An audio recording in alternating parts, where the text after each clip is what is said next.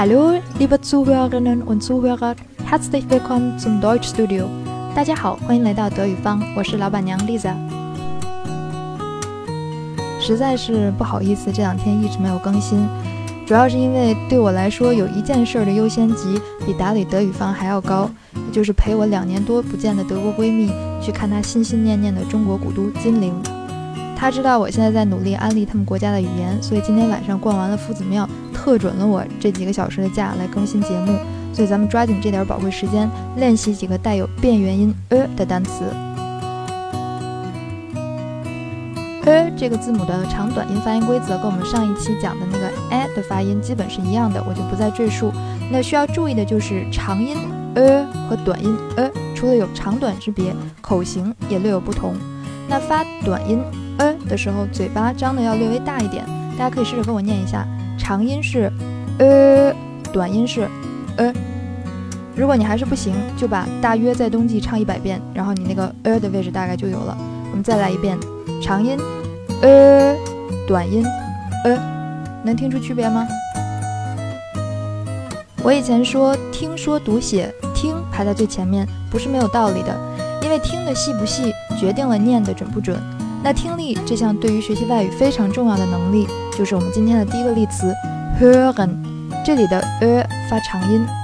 每次 A 一考试的时候问学生爱好，那回答十有八九都是 Musik hören，也就是听音乐。还有一个单词呢，专指倾听、仔细的听，叫 zuhören。我在每期节目开始时说的 liebe Zuhörerinnen und Zuhörer。指的就是各位亲爱的听众朋友们，我是不是个称职的老师还有待商榷。但是我知道有些同学听这个节目听的那是相当认真，能听出来我自己发现了和发现不了的错误。所以在此呢，对大伙儿的各种不嫌弃深表感谢。Vielen vielen Dank。喜欢 Musik hören 听音乐的同学呢，去德国绝对是去对地儿了。那里一年到头大大小小的音乐节无数，有钱可以买票去馆里听。没钱呢，就坐马路边露天听。爱听古典音乐的呢，可以顺便去趟邻国奥地利，也就是下一个单词 Österreich。不止德国人管奥地利叫 Österreich，其实奥地利人自己也管自己的国家叫 Österreich，因为他们的母语就是德语。要不是因为当年他们跟普鲁士互相看不顺眼，说不定今天奥地利就是德国的一部分了。有一个重要的德国城市名字里面也带有字母 e，它就是。Köln，光听你能猜出来这是哪儿吗？嗯，能猜到是科隆的，请收下我的膝盖。反正我第一次是没听出来。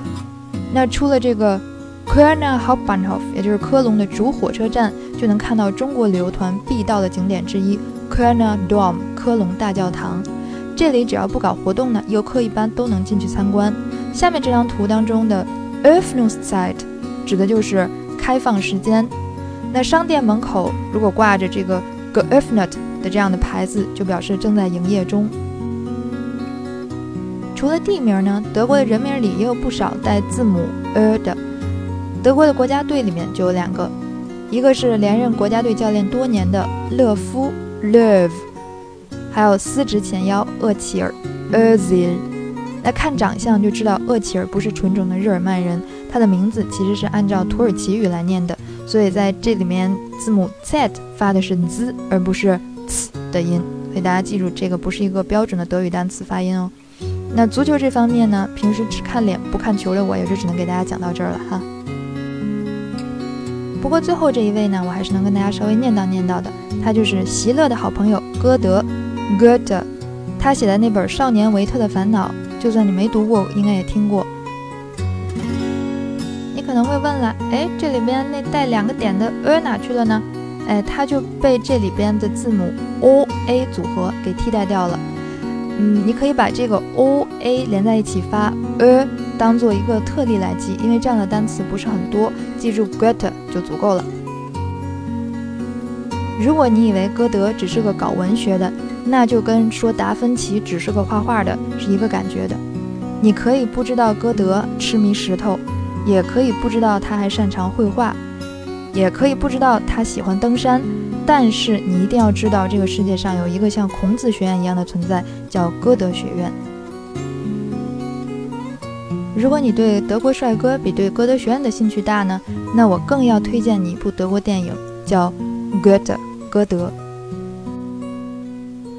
好了，课也补上了，广告也做完了，我又得接着回去陪我的闺蜜了。她今儿晚上吃盐水鸭吃有点咸了，等她嗓子好一点了，我再让她跟大家打个招呼哈。好了，今天的节目就是这样，欢迎大家吐槽、点赞、转发、评论，能帮我揪出错的，保证亏待不了你。那我们下期节目见喽，Vielen Dank fürs Zuhören，Tschüss。